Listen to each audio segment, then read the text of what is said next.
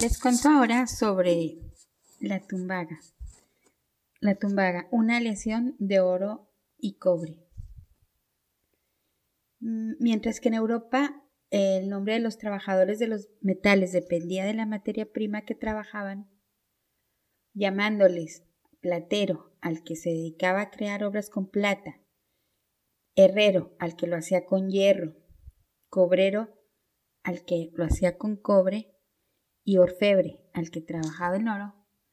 En México el nombre que se les daba a los joyeres era el, el nombre en el proceso en el que intervenían, es decir, de quienes lo hacían.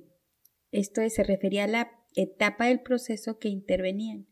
Así, había un hombre para el que martillaba, Teucuitzlazotzonque, y había otro para el que fundía, Teucuitlapizque. Además de que trabajaban generalmente con aleaciones que lo que son es mezclas que resultan cuando se combinan dos o más elementos y uno de ellos es metal. En las aleaciones se alteran las propiedades físicas de los componentes. Así, cuando los prehispánicos dominaron la técnica de la función y el conocimiento de los puntos de fusión, pudieron determinar cómo y en qué momento había que mezclarlos y así las características que aparecían de esas asociaciones de las distintas proporciones en las que se combinaban. Entre las más comunes que tenemos en la época prehispánica encontramos la de oro y cobre, la de cobre, oro y plata, la de cobre arsénico y la de cobre estaño. las dos primeras, oro-cobre, cobre-oro plata, son conocidas como tumbaga y la última, cobre arsénico y cobre estaño son conocidas como bronce.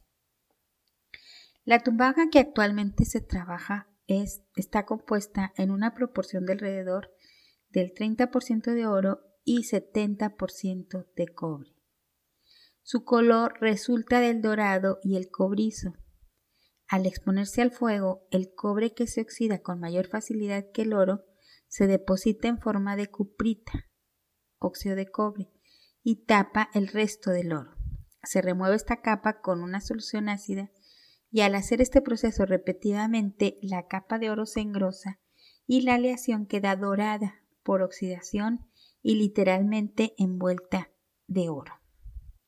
La tumbaga se funde a 800 grados centígrados, mientras que el cobre a 1800 a 1085 y el oro a 1064, lo que representó una gran ventaja para los orfebres prehispánicos que no tenían que alcanzar esas temperaturas y también les dio la posibilidad de lograr mejores resultados en el martilleo, en el calentamiento con la forja, la fundición, en la decoración en el repujado y en el acabado de la superficie con el bruñido o el pulido, lo que hace a esta alación idónea para la fabricación de joyería.